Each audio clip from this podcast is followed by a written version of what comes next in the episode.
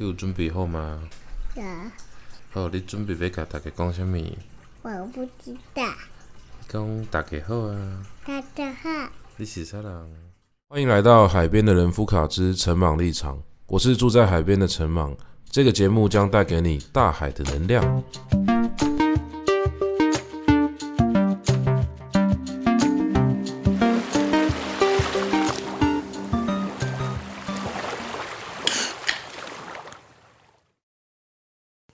好，现在是学生的暑假。不过，你如果已经不是学生了，或者是呃家里面也没有小孩子的话，可能感受不到这件事情哦。因为我不知道是谁会听这个节目。但是如果说，诶，家里有小孩子，或者你自己本身就还是学生的话，应该可以感受到。这个暑假的感觉哦，每到暑假都有非常多有趣的事情正在发生。那坦白说啦，我觉得台湾的暑假。我一直觉得有一个东西应该要消失，就是暑假作业。但我不太确定现在呃还有多少学校可能呃只是走走形式啊，或者真的有老师很认真出这个作业。我并不是要否定有出暑假作业的老师的用心哦，我其实只是觉得暑假应该要把学生的时间还给他。其实我们希望透过教育让学生学会自律嘛，他应该要学会自己管理自己的时间，自己安排自己的生活。但是在台湾，我比较常看到的是家长通常很焦虑了，就是对小孩子无所事事这件事情呢，觉得非常的焦虑。如果大家有听我大概前两集在讲这个滑手机的问题的话，其实它就是一个很值得参考的指标。为什么？在手机还没有出现之前呢，我相信有其他让家长感到焦虑的事情，但是看起来没有手机这么严重。为什么呢？因为手机就像是我之前讲的，它就是一个试纸，它把你生活之中的那个空白处全部都填满了。在它填满之前，其实我没有发现那个生活是空白的。就可能小孩子他作业做完了，他就在看电视啊，或者说他就是在做其他的事情。那总而言之，在还没有手机的时代，他可以做很多看起来也没有特别有意义的事情。可是现在有手机了，手机里面会提供非常呃充足的、大量的，而且让人非常感兴趣的资讯。这一点不是只有对小孩子来讲是这样子，对所有的人来说，我相信手机都能够提供非常足够的吸引人的内容。所以就在这件事情发生的时候。可能很多家长会觉得说，我小孩子怎么到了暑假整天都在划手机？那其实我觉得有一个更根本的问题，就是我们到底从什么时候开始愿意让孩子去自主管理自己的生活？我知道这件事情会非常的困难。包含之前大家如果有听我跟萧雨辰的特别节目的话，其实那个时候有提到一个教育理念，这个理念应该就是像萧雨辰讲的是卢梭提出来的。那卢梭呢，他提出一个自然发展的教育方式。其实，在这样子的一个教育理念之下，比如说地上有碎玻璃，理论上你应该要让小朋友去踩，但是你又不希望小朋友受伤流血，可是你又希望说他在踩的过程之中会感觉到疼痛。那最后他会学会说：“哦，这个是碎玻璃，而且它是危险的。”那这个就是教育要去拿捏的一个分寸。那简单来说啦，我们今天相信一个小孩子还没有长大，他是需要被保护的。我想这件事情是没有错。可是那个保护的过程，我们到底是要怎么样去呃面对这样子的一个个体？我要怎么样去保护他？是一回事，但保护他的目的是什么？是一回事。我当然希望他安全的、快乐的、平安的长大。可是他在长大的过程之中，要学会什么样的东西，乃至于他最后要成为一个什么样的人，我想这个是很值得去讨论的一个问题。那如果说大家有同意这个观点的话，应该就可以进一步去想。其实你期待一个小朋友他自我管理嘛，你希望他可以好好管理好自己的时间。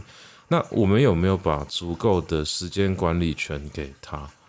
啊，可是你说，哎，我把时间管理权给他，他就全部都拿去划手机啦。好，那这个事情呢，就是他已经变成是一个现象。我们应该回头去检讨一件事情。这件事情就是说，他从小到大，我们到底有给他多少哦，选择自己喜欢做的事情的权利。那这个东西当然牵扯到非常非常多的问题。我提出这个观点，也不是希望说，假设在听的人有人当父母的话，我也不希望他是一个嗯提醒，甚至乃至于他是一个呃逼大家反省的一件事情啊。我觉得它只是一个可以反思的起点嘛，就是说。我们不能够完全怪小孩子，全部都在划手机啊！我们一定要去想说，他的时间管理方面，他到底有多大的自由？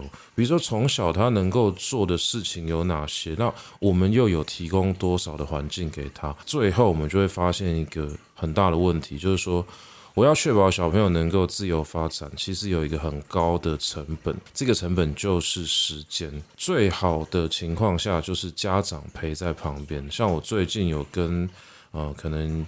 附近的幼儿园一些家长在聊天，我发现其实大家都有类似的焦虑，就是小孩子如果去学校之后，学校有太多的诱惑，而且这些诱惑可能是有危险性的，比如说毒品，比如说帮派，那比如说种种的，那电电玩啊、手机，这就更不用讲了哦。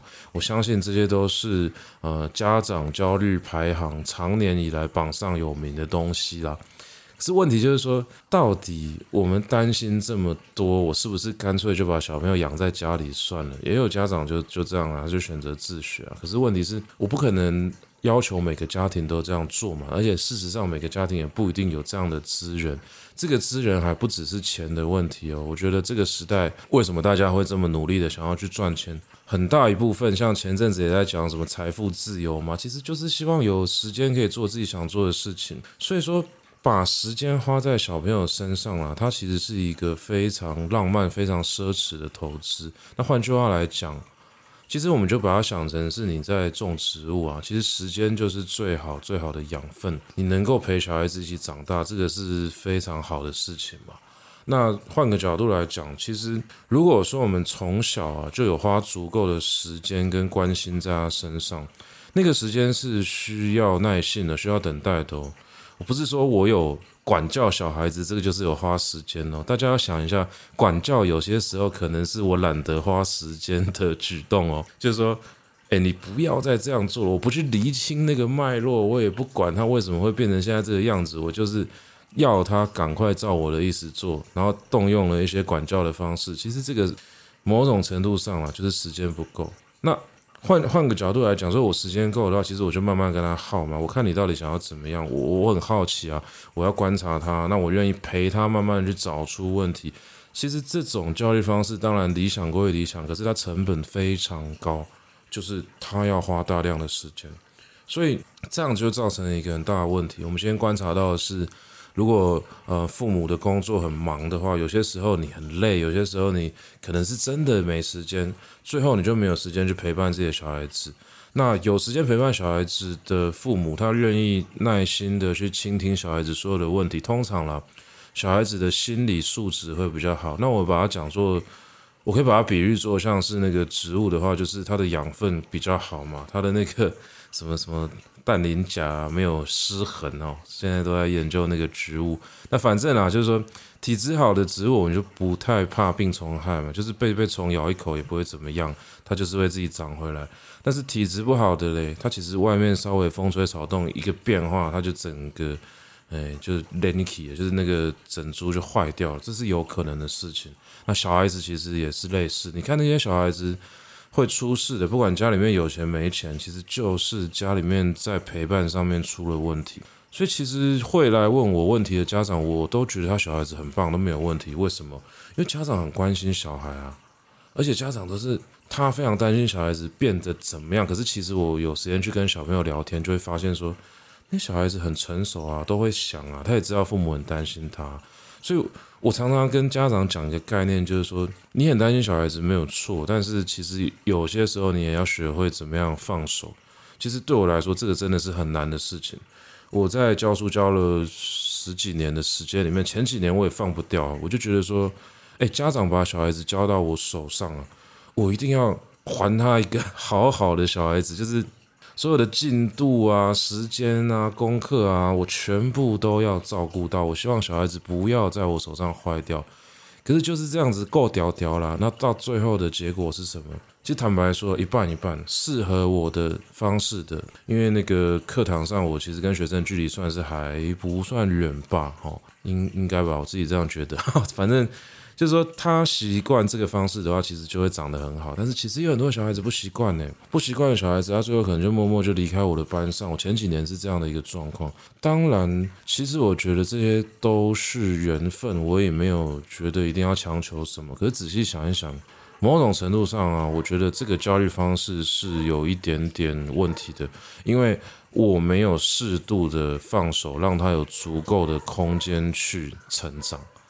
那同样的啊，身为一个老师，我都没有办法轻易的放手，何况是父母？父母从小看着小孩子长大，就担心他，因为他一开始出生的时候就是放不掉手的状态嘛，巴掌大捧在掌心之中。然后把屎把尿的，每一天你三三不五时都有可能出意外。一个小婴儿能够成功的会走会跳，对我来说就是一个奇迹啊！我自己照顾过小孩子，我知道一个婴儿有一百种方法把自己杀死。所以说，从小我们用这种方式去照顾他的时候，你就很难放手。那到今天，他今天长大了，他要去另外一个地方的时候，父母当然是会担心。可是这个事情就是。哦，每一个家长真的要去克服的一个点，儿孙自有儿孙福。就是我，我到现在身边还有我这个年纪的朋友，他的家长还放不开手。而包含他要不要出去找工作，还是怎么样，其实都有这样的一个状况。可是问题是我们没有办法扒着小孩子一辈子啊，他一定会去。探索他自己的生命，一定会去找到他生命中的种种。所以，其实我我都会觉得，我在教书的时候是默默的在帮小孩子收行李。收一个行李是希望他有一天你要告诉他说：“老师要走了，你也要走了，你要去你自己的旅行了。”那个行李已经帮你准备好，但是你出去之后，那个你拿着那个行李要发生什么事情，还是你第一天就被抢劫了？诶，这都不干我的事情，因为我已经尽完我的责任了。那父母他是一个嗯更长的陪伴者嘛，甚至他可能要陪很长很长一段时间。但是小孩子长大很快了，你那个行李什么时候收好，什么时候放手让他出去闯一闯，这件事情哦。我觉得是大家都要共同去面对、去思考的。那也因为这个样子啊，其实我们就就可以去谈一个我今天蛮想要聊的一个问题，就是小孩子如果没有得到足够的时间陪伴的话，会怎么办？他非常有可能就 呃生命自己去找出路了啦。那所以生命自己去找出路的话，那他这个就是传统上很多人说小朋友去外面玩一玩，怎么就学坏了？那其实对我来说，这个真的是一个这个社会上很艰难的问题，因为很多父母他不是不努力，但是他的工作形态就是必须要长时间的付出，可能劳力啊，可能是嗯种种的心神啊。你今天要让他有时间陪伴自己的小孩子好好长大，其实有点强人所难呐。那这个事情就是大家常常在讲的这个。阶级啊，阶级啊，资源啊，资源啊，其实都是类似的一个状况。所以，我当然知道说，你有时间投资一个小孩子，让他去做很多想做的事情。其实很多时候啊，甚至不用花大钱，时间就是最好的肥料了。你那个钱砸下去都不一定有打在对的地方。我不是说你让他吃好吃吃饱穿暖。他就一定会长成一个很好的人，不是你让他什么东西都用最好的，他就一定会长成一个很棒的人。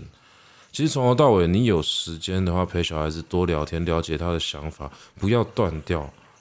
就理理论上这件事情，只要做到的话，应该是不会有什么青春期啊、叛逆期啊这样子的一个问题。就就是在小时候，我们在可以控制的范围里面，我都太想要去控制了，因为控制比较省时间，控制比较安全。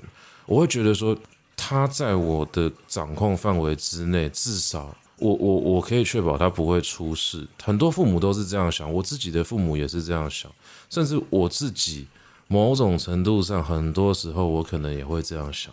但是就是因为我们都这样想，所以我们必须要承认这件事情。其实对我来说，很多父母他不是不想开明，而是他有些时候因为接触了新的观念。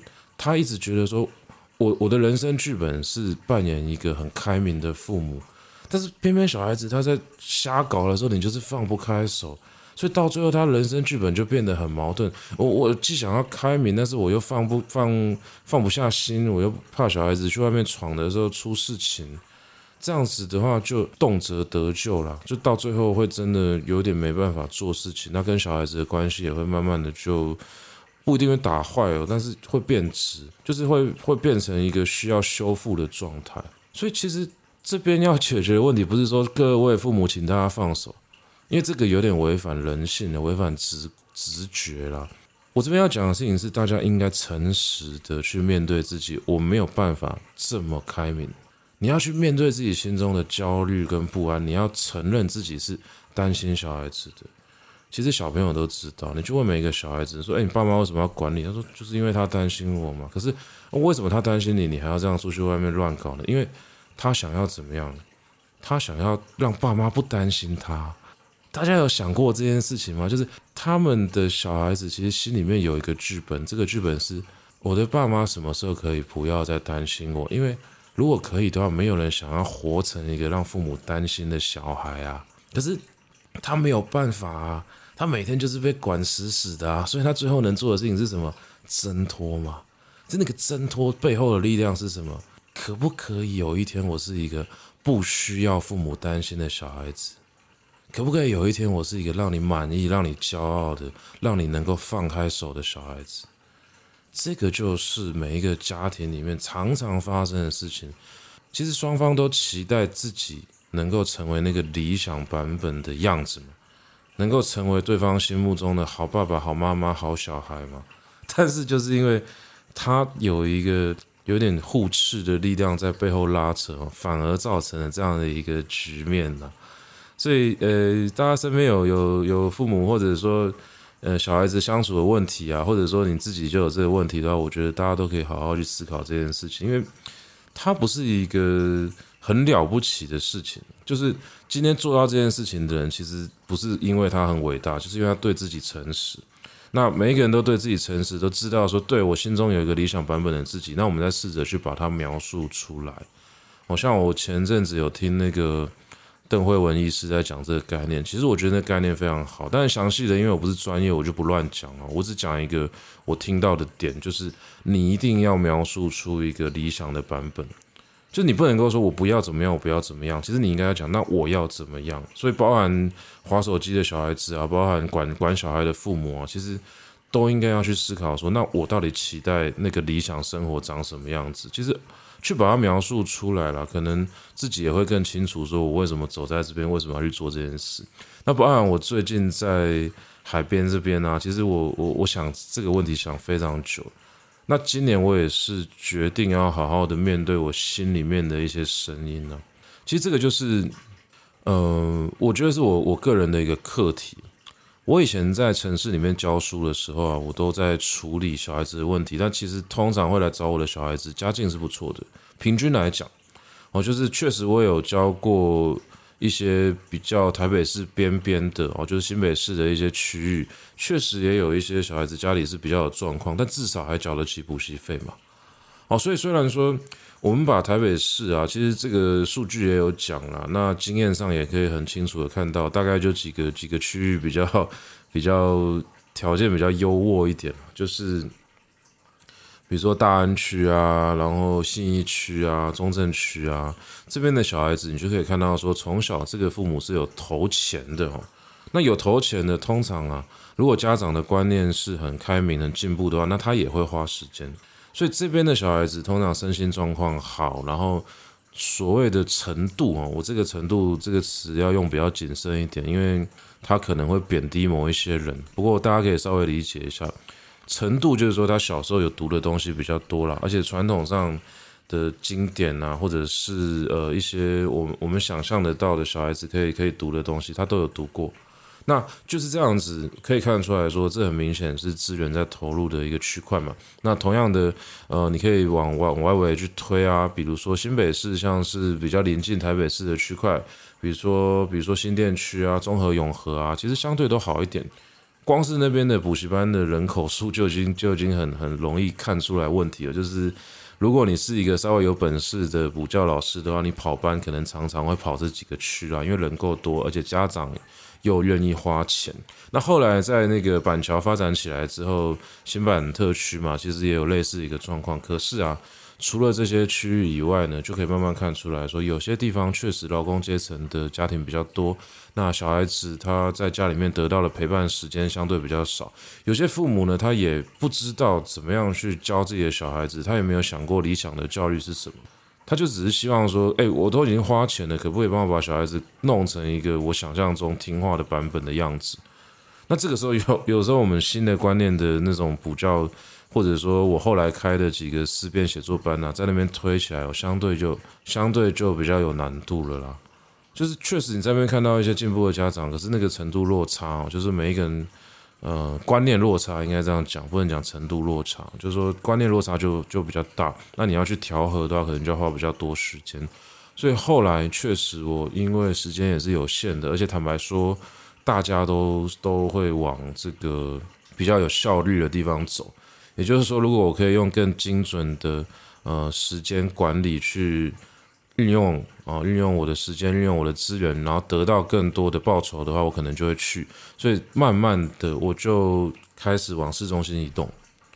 这个其实是一个很很现实的问题，所以搞到最后了，说穿了，我觉得我都在教有钱人的小孩子。我那个小孩子有钱到什么程度呢？我我我我可能在听我节目里有一些那个家长觉得说，咦，奇怪，我家没有很有钱啊。对，但是就是相对来讲啊，前百分之五啦，前百分之一啊，可能是这个数字。那当然，超级有钱的小孩子呢，应该也也有教过吧？嗯，我我看过小孩子开新车，就新的那个白色的宾士来学校，也是有这种小孩啊。而且他跟我说，他本来想要买蓝宝坚尼，就。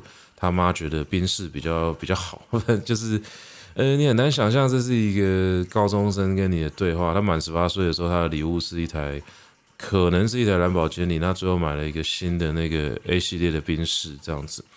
嗯，也是有非常有钱的小孩子，那穷人家的小孩子，相对的，我真的比较难接触到。就是说，呃，讲穷，如果大家觉得不好听的话，那可能就是。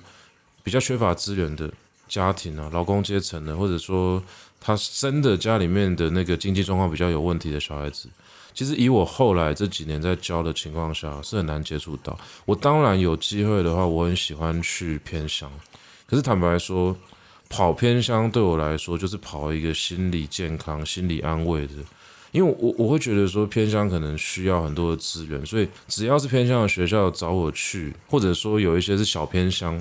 小偏乡就是什么不山不市区啊，那他们喜欢这样称啊，就是不是山区也不是市区啊。这些学校我大概都知道，说资源相对比较匮乏，我也很愿意去。那前几年跑宜兰、跑花莲、跑台东啊，其实大概啦，这些山区的学校或者说东东部的学校，他找我去的话，我都是一口答应，能够去就赶快去帮忙。但是我自己知道一件事情，就是说，嗯，其实。你要从正义的角度来看嘛，我很知道我在做的事情没有不正义的问题啊。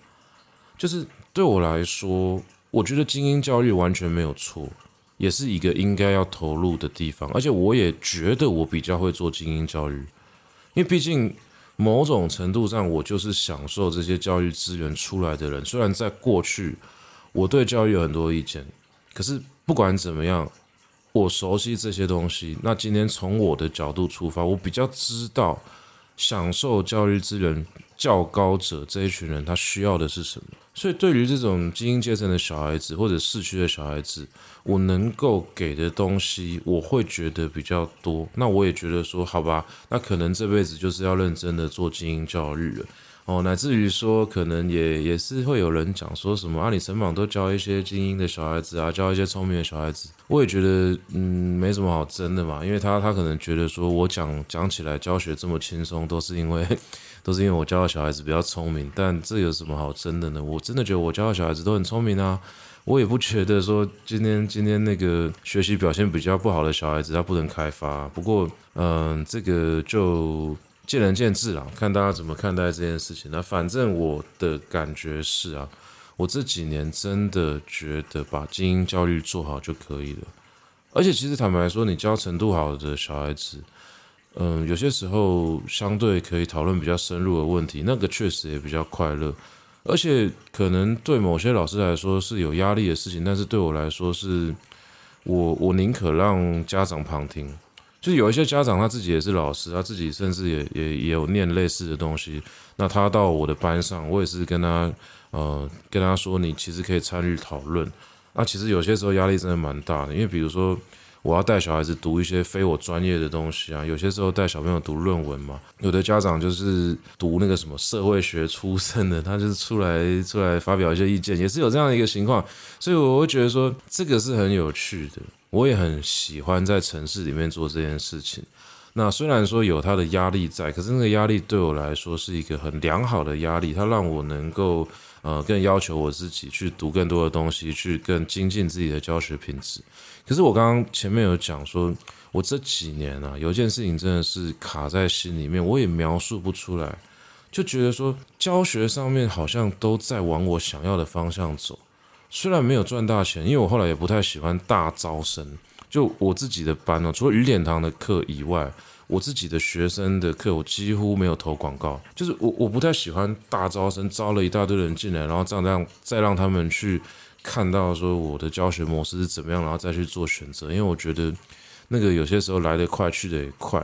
那我喜欢慢慢培养起来。就这几年其实我觉得我教的学生跟我的关系都还蛮不错，而且我觉得大家都很优秀。我觉得我真的是一个很幸运的老师。可是问题就在于说，我总觉得好像有一个地方过不去。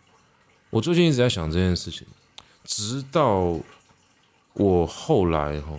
灵机一动了，所以其实灵机一动也是跟几个朋友聊天之后的结果，就是我去面对一件事情，其实我心里还是有一个很素朴的正义感。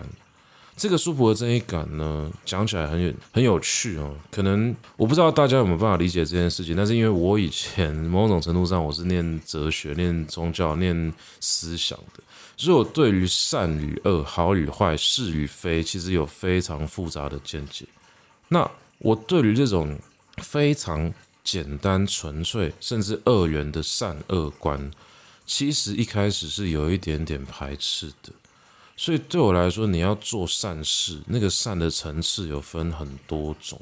你扶老太太过马路就是一个最表象的善事，因为光是扶老太太过马路这件事情，它成为一个善行的刻板印象，就可以解释说，其实很多人他。看事情是看表面的，他其实不太能够呃进一步的去看到说这个事情背后的影响。就搞不好老太太不想过马路啊，搞不好老太太就是在马路的这边等谁啊，或者或者种种的嘛。那如果说你要做一件善事的话，除了扶那个老太太过马路以外，其实你可以做的事情是什么？你搞不好可以去改善道路交通的设计啊，搞不好你可以去改善台湾的长照问题啊。对我来说。这种真的能够哦从复杂面去切入问题的做法，也许是更大的善举。也就是因为这样子，通常从复杂面切入的事情，他都没有办法从表面看出来。很多社会上在做善事的人，你你其实看不太出来。但是如果说有人捐钱了，哦，这个就是大好人。这个有点像是孔子讲的那个博施而济众，哦，就是。广播的播啦，那个施予的施啊，就是给东西给别人了。那济嘛，救济的济，众就是众人的众，博施济众。有人问孔子说：“博施济众这件事情是好还是不好？”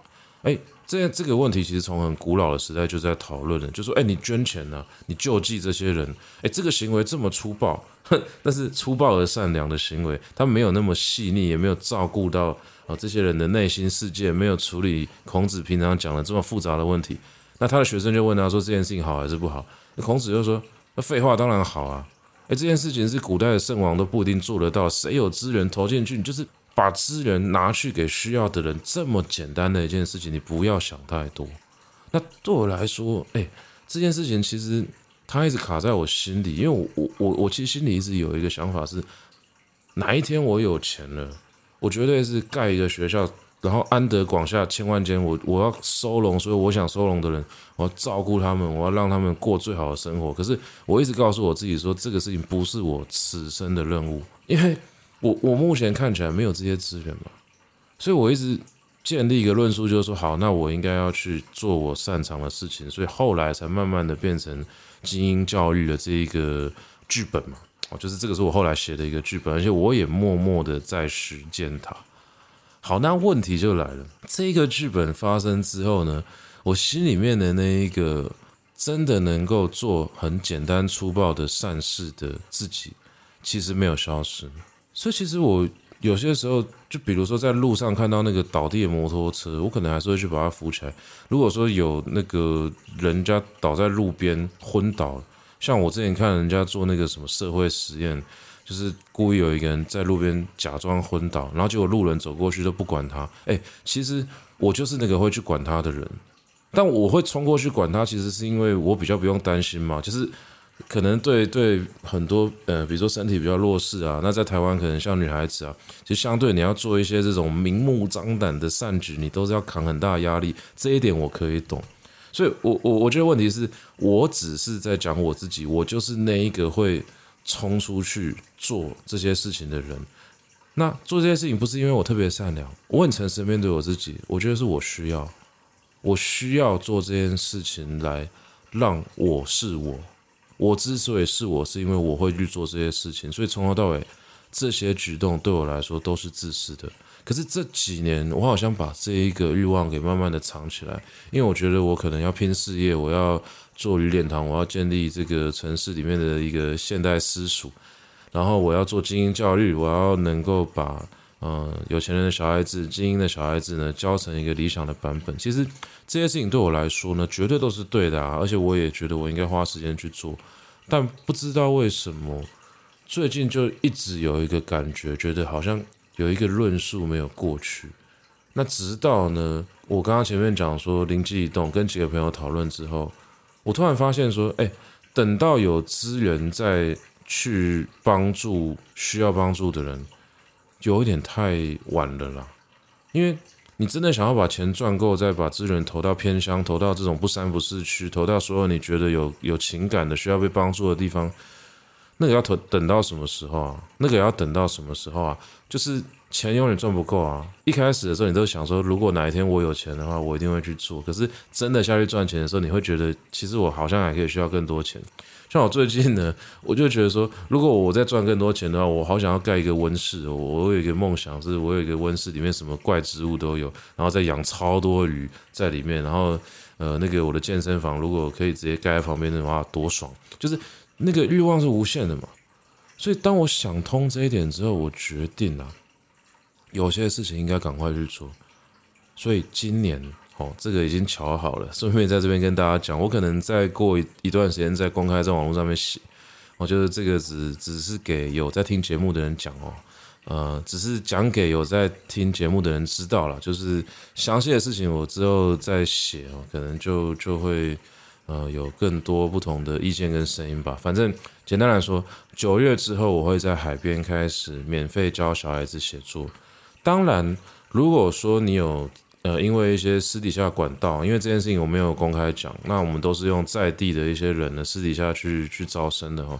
嗯，主要是因为我不太想要敲锣打鼓了。那这件事情，当然因为我还在摸索阶段，所以想希望可以先尝试看看。那反正如果说你有不小心听到类似的讯息，或者你就是在地人的话，呃，你大概会知道我在做什么事情。所以可能是我教大概三个月的课程，然后总共十二堂课，然后学生来的话，可能只要缴个五百块、八百块，反正这些钱从头到尾都不会过我的口袋。哦，我会用当地的一些。呃，人脉来帮我了，就是说他们他们当地有很多的人很愿意做这件事情，跟当地的一些教会啊，还有一些很很热心的 这个这个朋友们互相帮助一下，所以说这个钱到最后其实也不会进与点堂的口袋。虽然说我做这个东西是用与点堂的名义去做的，那为什么要用鱼脸堂的名义去做呢？其实我是希望把鱼脸堂这边的一些资源给带过去啊。就我这几年在鱼脸堂教书啊，都是有学术团队在背后支撑的，不然我不可能，我不可能一个人边开公司又边备课。那我学术团队其实做做这这一一两年下来，大家的合作默契也非常好了，而且团队里面的人都是呃文史科系的硕博士毕业，那他们本身也都有呃业务的经验，有教学的经验。反正我跟他们合作的话，我比较有本钱去喊哦喊这些不同的课程啊。那我在鱼脸堂开的这个课程，包含我现在礼拜六早上在带高中生读论文。其实我带高中生读论文，就是希望为他的学测做准备。那这一部分的呃操作，包含怎么样带小孩子从呃读论文、写小论文、做学测的一个训练，然后包含到他高三的时候。我连他的这个作息跟整个学习状况呢，希望呢都可以帮他一起讨论安排。那这个部分是我在做的一个学习顾问的服务，那也是希望慢慢建立起来的。我希望小孩子跟我之间不是下课之后就没有联系的，所以这样子一个关系是于脸良这几年在做的事情。那包含我礼拜天早上是新开的一个班，那这个班呢是。呃，更自由的，也是也是我非常任性的一个尝试啊。就是这个班现在小朋友都是每一堂课哦，都来讨论接下来要做什么事情。大概每个月啊，我们都会规划好一整个月的行程。前半个月呢是属于文学的时间，后半个月呢是属于知识跟企划的时间。文学的时间就是大家天马行空提文本，我再去找相关的，我认为是可以拉出深度的教材跟大家讨论。坦白说，到目前为止，我觉得效果其实非常好。本很多本来其实不太爱读书跟写作的小孩子，现在都是有兴趣。其实我觉得这就够了，因为我很感谢这些家长愿意把小孩子放放给我手上尝试。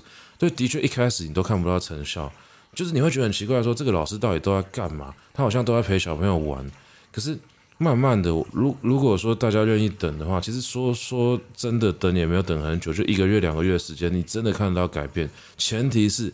你愿不愿意相信这是一个改变？所以现在我我班上的学生大概就是八九个人，而且我觉得可能还会再少一点，因为有一些小孩子可能嗯跟我的时间比较短，或者说他暂时还没有办法融入，所以我我不太清楚。但反正这个班如果之后会会招生，或者说你有在听这个节目，你真的对这种学习模式有兴趣的话，其实可以互相介绍一下。大概对象就是小学四年级到国中三年级。好，那不管怎么样啦，这一个模式我其实全部都在鱼脸堂尝试过，而且这个这个尝试呢，其实坦白说，它不是一个很新的尝试，是我综合这好几年的经验，我猜出来的一个状况。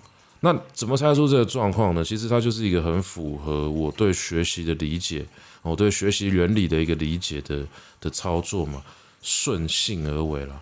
顺着小孩子的兴趣发展，因为不管怎么样，你你你会觉得说小朋友来我班上都没有写东西，很焦虑。可是他现在如果不想写，你去压他，那我的课就变成一个压力。所以不管怎么样，其实我我觉得尊重小孩子的呃想法，你你去看他现在到底想做什么事情，然后再顺着他个性去发展，其实都是好的。而且而且这个班到目前为止，他的成果，那个国中生、小学生，哎，以前叫他们写东西啊，是很痛苦。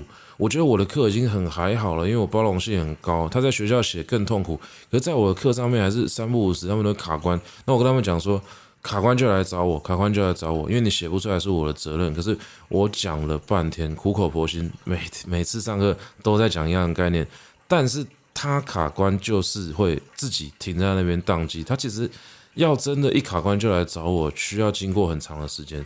尤其你遇到那种比较害羞的小孩子，他根本不敢来找你。诶，这个就是长年以来教育给的一个压力。那我现在怎么做呢？我现在就说，好，我把规格拉得更高，不要让你卡关再来找我。我去调你的状态，调到我觉得你理论上不会卡关了。那你如果今天写不出来，你就去画画，因为状态都已经调好，你还是写不出来的话，代表怎么样？代表说有些有些东西我们没有检测出来。那你就先去画画，那很好玩哦。一开始。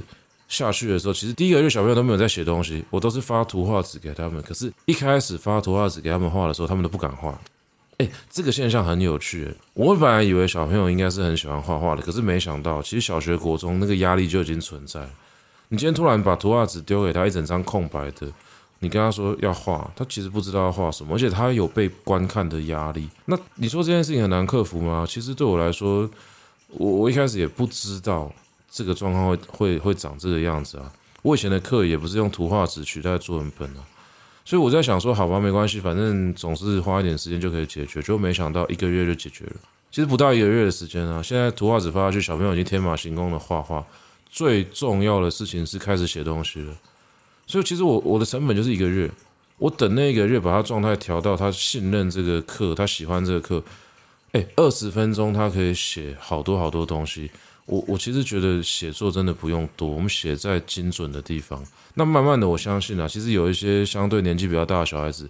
他已经开始跟我要作文本了。他说他现在准备好，他可以写作了。其实对我来说，只要能够做到这一点的话，这个教育我觉得第一步已经成功了。那后面我们当然就是密切的观察。那我会跟团队在密切的讨论。那不管怎么样，这一套教育模式呢，是我呃等于说慢慢摸索出来的。而且我现在其实有点乐在其中。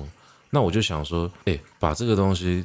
带回我家旁边的海边的这边的学区怎么样？我知道这边的家长要沟通这个概念，可能要花很长的时间，因为第一个大家不知道我是谁，那可能我还要花时间去自我介绍，然后再慢慢讲解这些事情。这个其实对我来说是很漫长的一个过程，我是没有心力做这件事情的。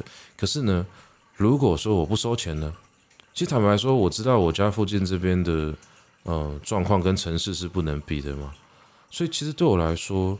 这里虽然不是正偏乡，但它就是一个标准的不三不四区，是一个小偏乡。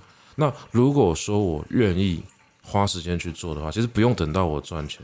我知道这件事情不会赚钱，但是怎么样，我有时间可以做的话，我等于是在付出我现在能够付出的宝贵的东西。我光是想通了这一点之后，我就觉得心里非常的踏实。因为那个等于说，我人生的剧本又更完整了。我很诚实的去面对，我真的想要做一些简单粗暴的善事。但是我以前都一直觉得说，等我赚够了再来做。但我现在觉得等不了了。我觉得直接做吧，因为你不知道有多少小孩子有机会遇到我。如果我没有这个念头的话，其实很多事情是不会发生的。那我也跟这边的人讲说，我我不会赚这个地方一毛钱。因为这个是我要回馈的事情，是鱼脸堂希望能够做的事情。我希望鱼脸堂去做这件事情。嗯，初期可能不是只有我去教，我会带整个团队去教。那这个团队的讲师费，我会先用鱼脸堂内部的资源去支付。但我觉得。这样子少少的付出，其实我们付出最多的是时间跟我们的脑子里面的东西啦。坦白说，我们真的愿意花时间去了解这边小孩子，去陪伴这边的小孩子的话，其实对我来说，嗯，才会看到我们要什么。我前段时间是有点迷惘，是因为我我觉得我在做的事情好像是对的事情，可是不知道为什么做下去觉得有一点疲惫，有点事倍功半，好像。总是觉得有有什么事情没有被完成，可是我想不到，我不知道到底问题出在哪里。直到我决定好，走吧，去办海线的易学吧。我觉得海线易学这个名词听起来很很帅。我就是我的梦想是这个啊，就是我今天从从北海岸出发嘛，把整个北海岸都连起来了。如果有一天我们这个海线的易学能够做起来，做成功的话。也许三支、石门、金山、万里这一边，我们都可以找到据点。那我们就利用我们的周间的时间，鱼脸堂出钱出讲师费。嗯、当然可能会稍微压榨一下我们内部的讲师，但是没办法，因为我我就想做这件事情。那我我身边的这些同事们呢，可能也知道这件事情没办法阻止了。那我们就冲吧，我们就去教这边的小孩子吧。那我在这边呢，会请。当地的单位去帮我收一个非常少的报名费了。那坦白说，就是就是几乎是免费。但是我希望说，还是有个报名的形式，不要让小孩子爱来不来。然后接下来会发生什么事情呢？我不知道。我应该第一堂课也是会把图画纸给他们，然后把所有我对于写作、对于整个语文教育，甚至对于人生的事情，慢慢的跟他分享。我觉得真的要融入一个地方的生活，你不可能把自己的专业切割掉。所以我必须很诚实的面对自己，我就是一个来教书的人。虽然我人生有很多想做的事情，我有一些幻想版本的自己。我我本来想说，邻居认识我的时候，会不会觉得哦，这个叔叔很会种植物或养鱼，或者是他很会健身？其实我幻想过说，我用这种方式活着就好了。但是，嗯、真的是要对自己诚实嘛。我而且而且坦白说，我真的能够给社区的帮助也不多了。大家应该不想要我的植物吧，也不想要我我养的这些鱼吧。就是这个对他们哈来说好像不是最重要的事情。我觉得我我最后能能做的事情还是我这几年都在做的事情啊。所以我现在最想做的，回来让我身边的这些小孩子，诶，长大之后有一个地方可以去。当然，我的梦想是，如果说呃做的成功啊，大家也愿意呃相信这件事情是有用的哦。这件事情就是陪伴。就是我们给小孩子好的质感的陪伴。我知道这边有很多家长，他因为工作的关系，他要顾店，他要，嗯、要要忙自己的事业。其实他不是不愿意陪伴自己的小孩子，但老师的责任就是这个嘛。可是问题是我们国家已经太压迫这边的老师，所以我会觉得说，好吧，那如果说有办法，那我们就多做一点嘛。所以有一段时间，也许我可以去陪伴这边小孩子长大。那当然之后会发生什么样的事情，其实。我不敢想，我我知道有一些故事讲起来可能会变成一个很很煽情的画面，可是我我有点期待这件事情不要发生。比如说，我其实前段时间，或者说其实每一年都会接触到一些。呃，用比较刻板的印象讲，就是所谓误入歧途的孩子。那你说误入歧途，其实就是我们最一开始讲的问题：家庭出问题，家庭陪伴出问题，他去找他自己的生存方式了。他他去用他自己的方式活在这个世界上。那最后你说他看起来的那个外显的样子是什么？混帮派吗？还是嗯、吸毒吗？还是说跑去当什么地下钱庄打手？其实这种小孩子我也见的不能说见多了，但是都有见过。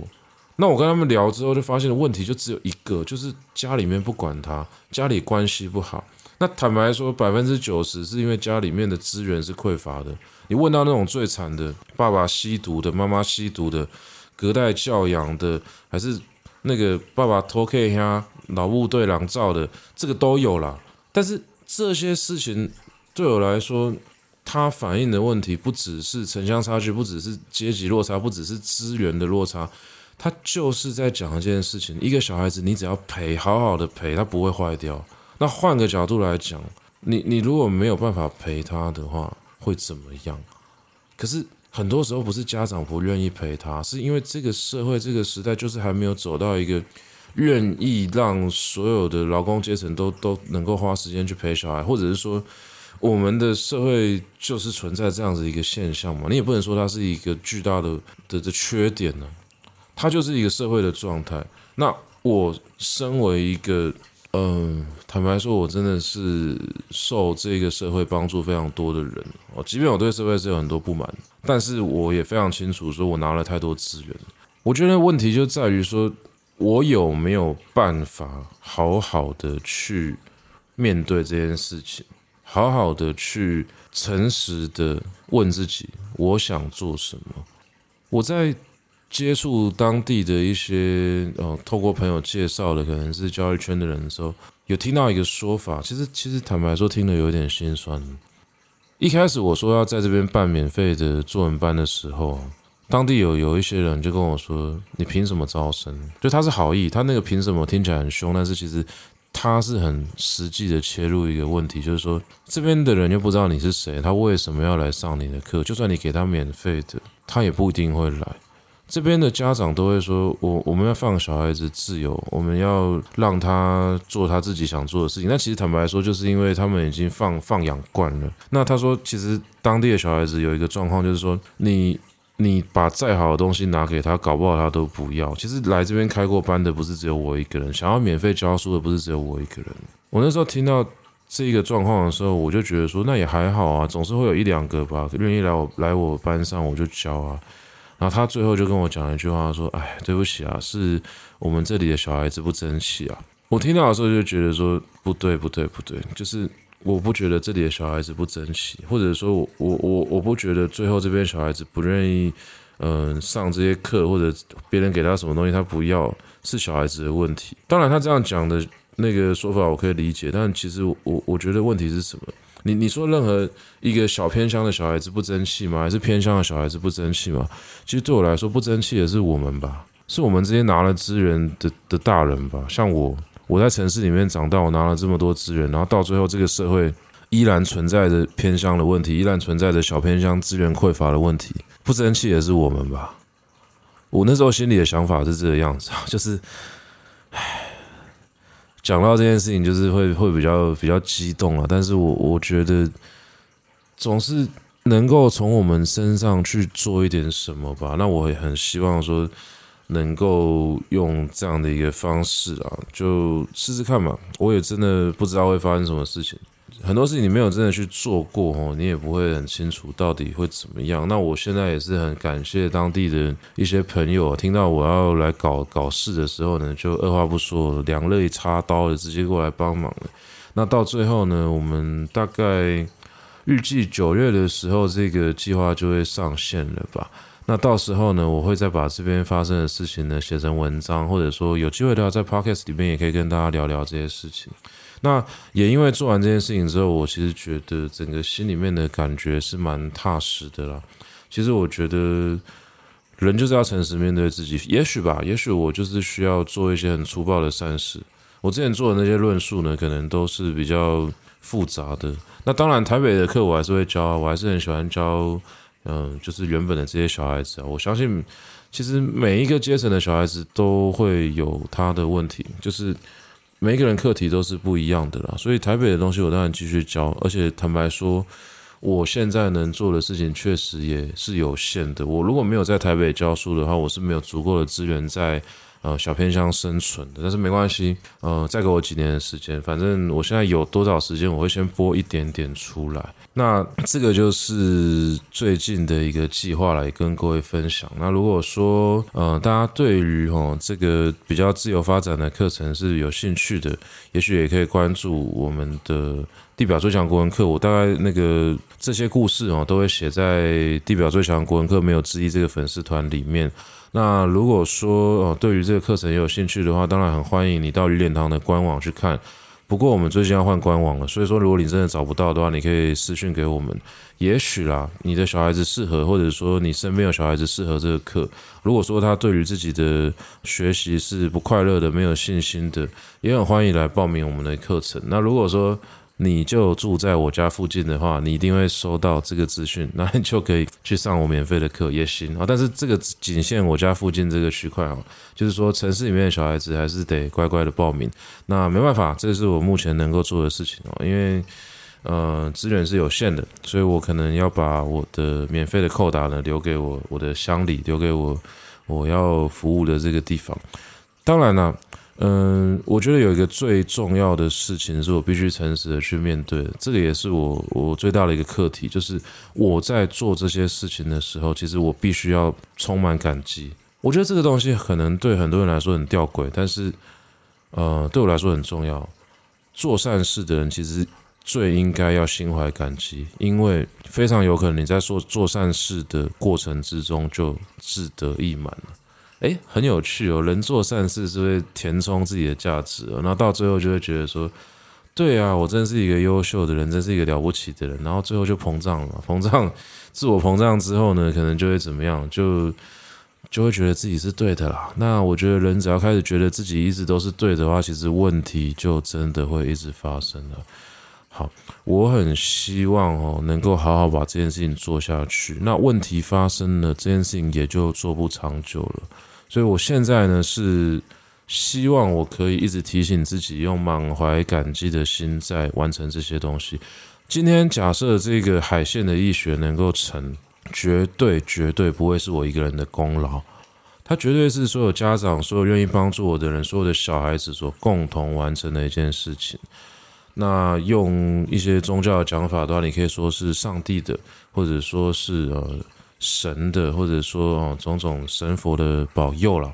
那反正这些缘分哦，绝对不能够归功在自己身上。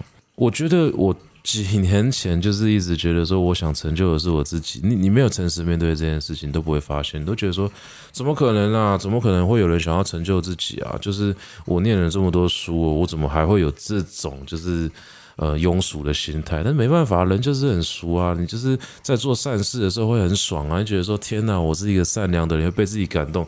我前几年就是一直容易被自己感动，然后到最后压力就非常大，所以现在。拜托解放！我要做的事情就是好好的去完成吧。就是很感谢这边的人哦，愿意提供我这这个种种的资源。那当然，我也希望说把这个心态分享给各位了。就是说，如果说哦，大家在做一些事情的时候，其实你只要很愿意去感谢啊，帮助你一起完成这件事情的人，你最后成就的不是你自己的话，其实那个压力也。不会来到自己身上。其实坦白说，我们做事情做到最后都是自私的嘛。那我们都是自私的话，就是嗯、想个长久之计吧，让自己合情合理的活在这个世界上吧。也许呢，它就是一个呃最能够让我们把想做的事情好好做下去的心态跟方法。其实不只是小孩子啦，我们都是很需要空间的。那每一个人呢，都有办法自主的管理自己的生活，然后都能够拥有好的陪伴，有好的时间去陪伴自己喜欢的人事物的话，我想这样子对身心是比较健康的。那如果说你身边有小孩子即将要进入下一个阶段的话，可能你会担心。那我也是，呃，借由这个节目，我要跟所有呃身边有父母或者你就是父母的人讲啊，只要我们愿意去倾听，愿意花时间的话，小朋友心理状况状况是好的，是健康的，体质是好的。其实不太需要担心他会走上什么样的让你呃觉得很惶恐的路啦。就是说，只要有花时间陪伴的小孩子，我其实都不觉得有问题。然后有一个非常重要的事情，就是我们前面讲的，如果说我们今天正在对话上面哈发生了一些冲突，发生了一些好像你觉得哎怎么跟这个小孩子疏远了，他怎么变成一个我不认识的人了？千万不要这样想，你要会去想一个问题，这个问题就是说。他心里面的那个真的渴望是什么？其实大概问下去，他最后的答案都是：我可不可以当一个好小孩，不要再让父母担心了？其实逻辑都是这个样子啦。那同样的，如果你现在是被父母管教，或者说你你嗯、不管几岁哦，不管几岁，不只不只是小孩子，就是你跟父母的对话出现一些问题的时候，其实很简单嘛，你要去想一件事情嘛。其实你父母心里也有一个理想版本的自己，我是一个永远可靠的父母。我们会发现，说父母在什么时候变得最难相处呢？在他发现小孩子要脱离他控制的时候，他会觉得好焦虑，好焦虑，然后想要赶快主张自己的主导权，然后到最后就会做出一些比较让人有有有一点反感的举动，会把那个亲子的关系给破坏掉，会把小孩子推得更远。可是，为什么家长会做这件事情？为什么？为什么在小孩子要脱离自己控制范围的时候会发生这个事情？甚至有些时候，人之常情，你发现有一个你没办法控制的时候，你可能会尝试要去贬低他。那个贬低的心态是什么？贬低的心态就是要证明说，我比你厉害，你回来听我的，你的人生会比较快乐，过得比较好。但其实没有啊，每一个人只能为自己的人生负责，你不可能负责另外一个人的。但是我们要知道说，如果说父母是这样对我们的话，其实。那个代表说他是一个无助的状态，他已经不知道怎么面对你这个小孩子。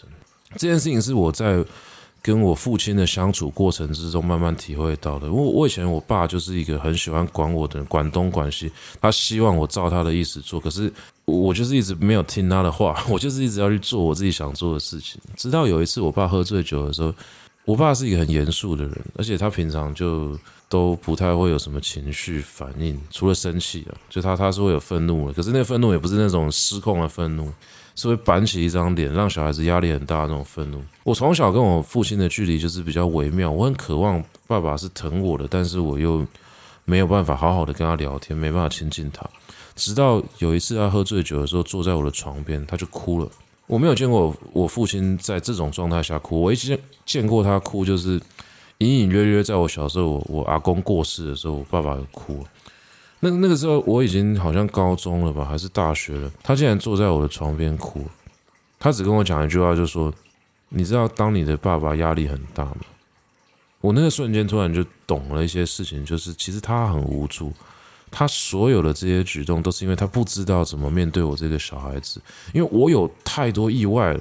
我就是会突然出一个大事，然后突然又再发生一个好事，然后再搞一个烂事，就是人生中你永远不知道说这个小孩子将来到底要干嘛，就是好像你要管他，可是偏偏他拿出来的筹码跟成绩又是让你觉得好像不用管他，就他偏偏又会出事，那这个小孩子你到底怎么办？其实我爸那个时候呢，就是放不过他自己嘛，所以他哭啊。我觉得他哭完那次之后，应该有好一点了。慢慢的，他可以接受这件事情了。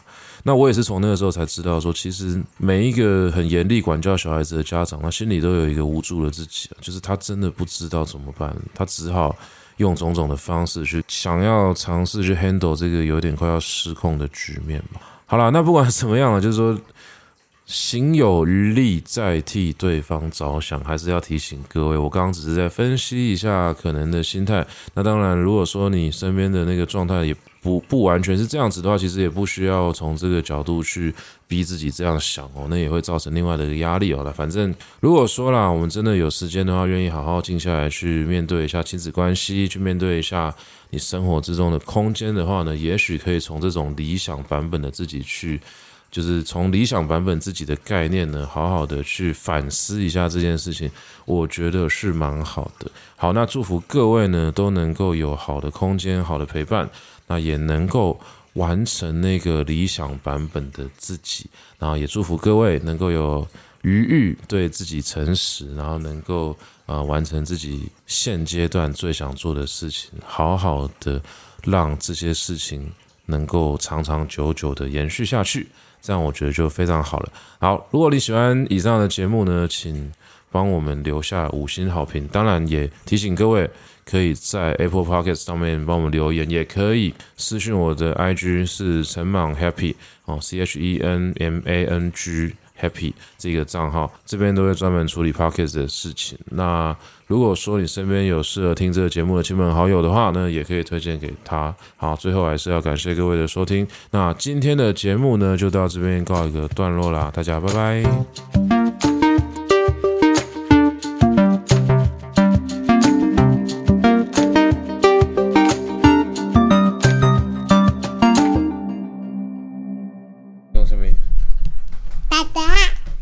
大家好，安娜？我不知道。你讲你是啥人啊？小溪。